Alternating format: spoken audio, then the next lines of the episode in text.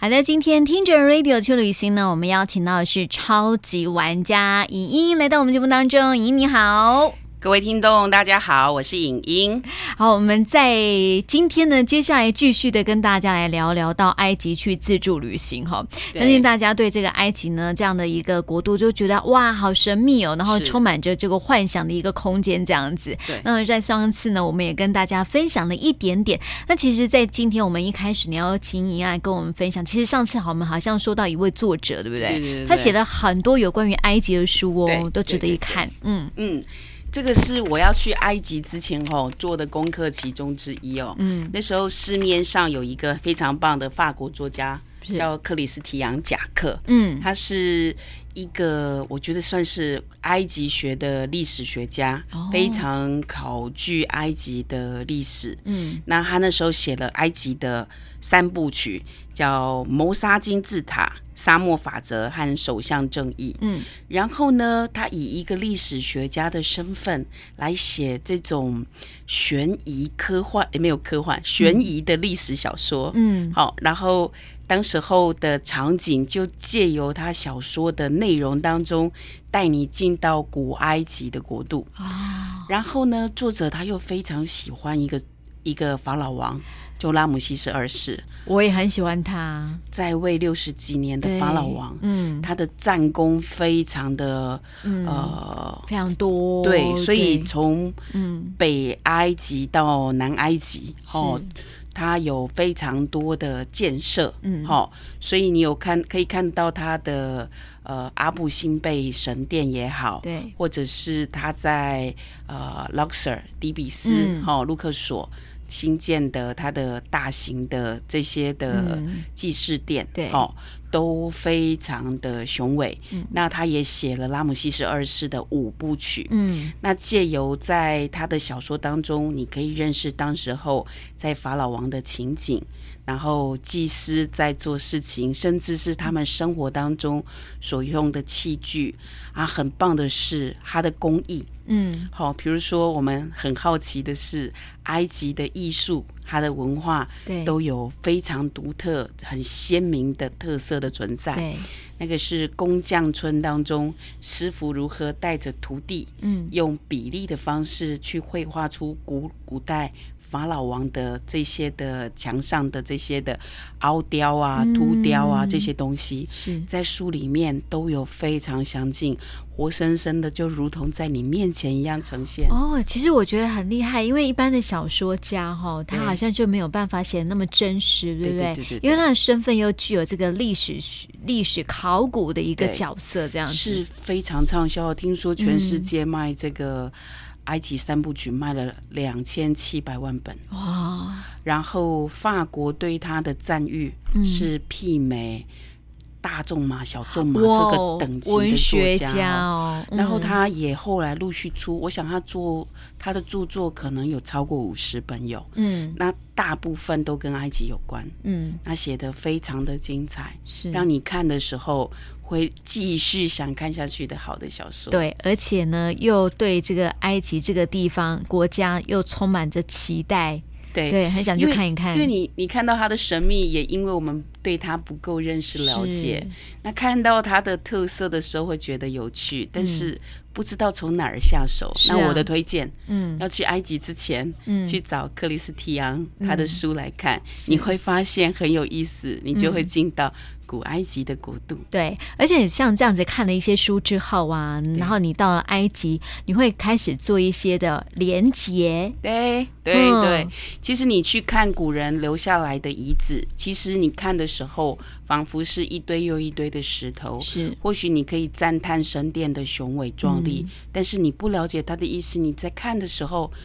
其实没有意思，嗯，比如说你看着神殿当中一幅伟大的墙，上面有法老王的，呃，驾着战车，然后有呃提着呃，比如说努比亚人的头啊，嗯、哦，外来入侵的，嗯、你知道他是哪一个法老王吗？其实墙上有写，嗯，哦，然后你知道为什么这个历史场面的由来吗？嗯，其实书上都有。是，那你当你去印证这些事情的时候，你去感受当时候三千多年前能够呈现出这样的艺术，呈现出这样画作的背景，嗯，那其实看来的时候就特别有意思了。对对对，对，所以我说旅游前。嗯做好这些功课，嗯，能够帮助你认识这些景点，嗯、认识这些景点当中一砖一瓦、嗯、一石一块，对。哦，那种感觉其实是很兴奋、啊、很雀跃的。没错，没错，因为就像我们去跟团的那种感觉都比较不一样，因为我们跟团、哦、其实导游也会讲，当然啦，但是因为跟我们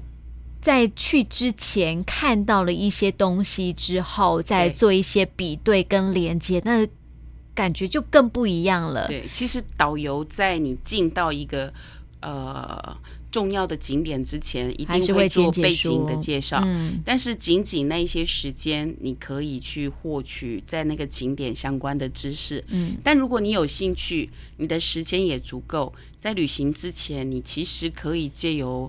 呃，网站或书籍、嗯、去寻找相关的各种知识，对，好，然后让你在旅行的过程当中，不只是我走到这里，嗯、你还有背后非常多深厚的内容，是可以去支持你看到这个景点当中，嗯，你的感动。对，我觉得就是在这个要旅行之前做功课哦，这、就是一个非常重要的一环，对不对？而且非常幸福的。对呀、啊，而且你就充满着期待跟想象，这不就是旅行的？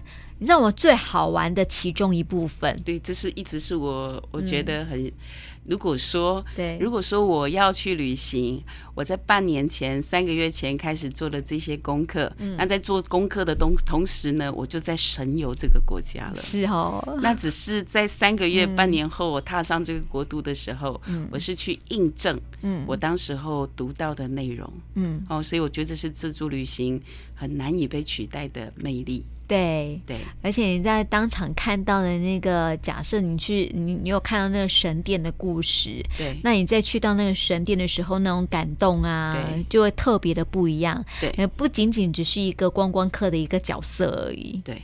对所以我，我那我们就来讲讲旅游景点。是哦，一定要介绍的。哦、我们到这个埃及，到底有哪些的旅游景点是值得我们去逛一逛的呢？对，那在埃及当中，首先一定要讲到的就是它的首都开罗。嗯、对，哦，在开罗当中，其实有非常非常大的宝库。就是一定要去的是开罗博物馆，嗯，好、哦，那所有开罗博物馆当中有所有重要的呃挖掘出来而且被收藏的。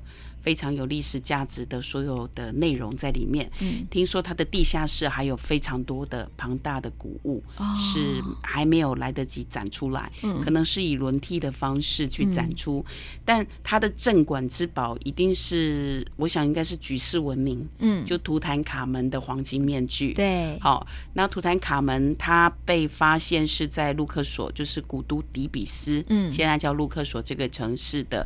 帝王谷里面，嗯，那也是近代当中被挖掘出来的呃法老王，嗯，而且保存的非常好，嗯、那。呃，在埃及当中，他是法老王一登基，嗯，就开始准备他死后的世界。对，因为他们觉得人生在世只有短短几十年，嗯，可是死后的世界是永恒的世界，嗯，所以当你一登基，你具有法老王的身份地位的时候，你就要开始为你的来生做准备。哦，那所以呢，如果你在位越长的法老王，是到帝王谷去参观的时候，他的陵寝可以非常深。非常大，非常华丽，嗯、但图坦卡门的陵寝非常非常小，小因为他只有十九岁就死掉了，哦、对对对，有人说十八岁哦。那他在位的时候其实还是个孩子，嗯，哦，他是娶前一个法老王的女儿，对，好。然后听说是被宰相给谋杀了，哦，那这个有很多种讲法，嗯、这个就是你自己去了解，看你相信哪一种。嗯、是，那他的陵寝当中，由于没有被盗过墓，嗯，好、哦，也没有被发现过，所以打开的时候呢，就有呃非常多当时候完整的生活器具，嗯，或当时候皇室所有的。呃生活用品、宝藏，或者是呃法老王在陵寝当中所应具备的所有东西，穿着什么的，保存得宜。嗯，好啊，当时候发现的人的博士，嗯、他也卡特博士，嗯、他也非常强调，就是不要快，不能快，嗯、一定要慢慢来，因为。数三千年的东西，你只要快，它就呼起了。对哦，哦，嗯，所以他坚持用很长的时间，一样一样整理，一样一样清理出来。嗯，那当时候卡特的心愿是要把法老王的木乃伊留在这个陵寝，哦，其他的东西是搬到开罗博物馆去。嗯，那所以你要到卢克索的帝王谷。的图坦卡门的陵寝里面看图坦卡门，嗯，但是他的其他的东西你要在开罗博物馆看到，嗯，所以你到开罗博物馆，它的镇馆之宝是图坦卡门的黄金面具，嗯，在当时候古埃及哦，它非常厉害的地方，也有人说它是不是外星人的时期？对呀，你当你进到那个博物馆，你会赞叹。金字塔，对，为什么呢？因为。你想想，三千多年前没有这么多的仪器器具的时代，嗯，它可以有这么多丰富的医学常识，是，而且在精工上，嗯，好，在皇家珠宝区，你要特别再买票进去，嗯，看那个皇室珠宝区，你会发现它跟现代的珠宝比起来。有过之而无不及，嗯，做到这么这么精致，哦，这么细腻，哎，三千多年前呢，你会很意外，嗯，皇室珠宝就可以做到这么漂亮，是，好，但搞不好现在要做到也不是这么容易。的事情，所以皇室珠宝区一定要进去看，嗯，那另外还有一个很重要的地方是木乃伊，是，好，皇室木乃伊区，那因为哦。一开始人家说有金字塔是法老王的陵寝，嗯，对，那可是没有一个金字塔里面有发现有木乃伊的。哦，啊，为什么？为什么呢？因为听说应该是都被盗走了，因为这么大一座，嗯，目标明显，是。也是，所以呢，嗯，在金字塔时期过了之后呢，嗯，法老王就都葬在底比斯的帝王谷，嗯。那帝王谷他们是往下去挖，嗯，而且那个地图是工匠村这边有啊，哦，不能外流，对，那是工匠村是特别独立的村子，嗯，他们只为皇室服务，嗯，好，所以那个地图的地方是不能被人家知道，对，但是尼罗河的东岸是人住的城市，嗯，西岸是死人住的城市，哦，那中间如果法老王或贵族过世的时候，嗯，就要从东岸搭乘船、太阳船，嗯，到西岸去做埋葬。对，那可是呢，窃盗们当然想要去挖、去盗陵寝。对啊，因为到了陵寝里面都是金银财宝，对，都是皇室用的东西，有，很多的东西都被盗墓盗走了。嗯，好，哦，那。甚至是流到世界各国博物馆去，嗯，所以很多的博物馆当中都有埃及馆的部部分，嗯，那就是因为盗墓猖獗，嗯，然后很多东西就被偷走。你知道那种目标太明显，那是金字塔时期，后来被放到那个帝王谷那边，还是被挖，嗯，但是哦，就有曾经就是呃。有被发现有一整区，嗯，都是法老王跟皇后的木乃伊放在一个特别的区域里面。嗯。那为什么呢？据说是因为那个地图，也或者是盗墓太猖獗，外流了，所有的陵寝都有被盗过墓。嗯，然后法老王希望不要。发生这种事情，就是木乃伊被被偷走，嗯嗯嗯，哦，让自己的祖先啊，对对对对对，嗯、啊，所以他们就把这些木乃伊集中到一个区域去。哦，那后来那个陵寝还是被发现了，嗯，那被发现了之后，这些皇家的木乃伊就被清点，全部都送到开罗博物馆去。嗯，所以就有一个特别的叫皇皇室木乃伊区，也是要另外买票才能进去参观的。哦，所以你看，他们就是在那个呃皇室木乃伊区，就可以看到很多的以前法老王、皇后的陵寝，包含拉姆西斯二世、嗯、啊，真的，真的，进、哦、那里就是要看他，他的，他非常的高大，嗯，听说，是听说身体也很好，嗯，然后从 X 光当中扫描说，哎，拉姆西斯二世他有。牙齿上面的困扰，对对对对。对，啊，所以哎，很棒，就是有这样的典故，是，所以你可以在开罗博物馆看得到，嗯，皇家木乃伊区就是因为被盗墓，然后被集中，然后再被发现，一起送来，嗯，对，是这样的一个一个典故。可是你知道我们之前不是有一部电影吗？就是神鬼系那个。哎，神鬼系列的故事，对不对？是。然后他就是不是有很多就是那种盗墓的人嘛？对。然后那个就是放出那个什么圣甲虫，对。然后就会把人给淹没，然后就死掉这样子。其实圣甲虫在他们来讲是好运的东西，啊，真的，哦，真的不是像在电视当中看到说，当中看到的，对，对，对，嗯、对，那个会会咬人啊，或等等之类的。嗯，圣甲虫在呃埃及人来讲是护心石，嗯，所以他们在心脏的位置都会放一颗三甲虫。嗯、哦，对，然后所以在埃及有一个最大的祭祀殿在卢克索，嗯，它叫卡纳克神殿，嗯，占地有七公顷吗？不知道我有没有记错，是。非常庞大的一个祭祀殿。历代的法老王要一直在加盖上去，嗯，所以走进那个神殿的时候，它就会有一整个大道是阳面狮身，然后你这样走那个大道进去，进到这个祭祀殿，非常雄伟。它有一百三十七根是拉姆西斯二世。要一个柱子要十个人才抱得起来的，哦、有一百三十几根的柱石柱。可是他们，你不觉得他们每次盖的东西都好大一座吗？对，而且都是石头，可流传万世的。对啊。然后在这祭祀殿当中呢，嗯、就有一只很大的圣甲虫。嗯。听说是绕着它反时钟还是顺时钟走七圈？嗯。你就可以许的心愿可以实现哦，所以大家就在那里走，嗯，哦，绕着圣甲虫是，所以在埃及大家都买圣甲虫啊，跟那个电视当中是不一样，电影当中是不一样的。然后电影当中就是一大堆圣甲虫来就把人家给淹没，有没有？对对呀，所以我有时候觉得好就很特别，就是因为每一次我们就被这样的电影啊，它的那个比较悬疑的部分。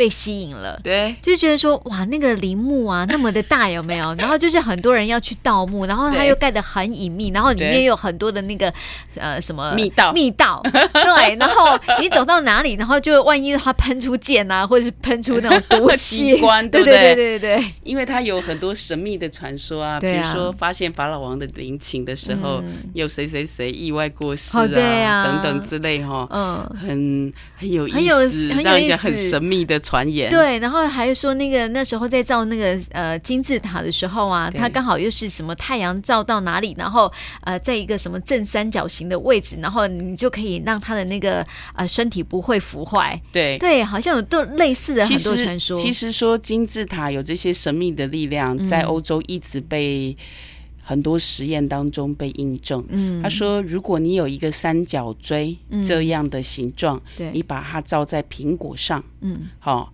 照在一个新鲜的苹果上，它是不容易坏掉的，坏掉就是不会 lanky。哎，好啊，所以说它有一个特别神秘的力量在金字塔。嗯、那在开罗当然也要去看金字塔去，嗯，对，哦，嗯，在开罗的地方大家都举世闻名的，就有那个。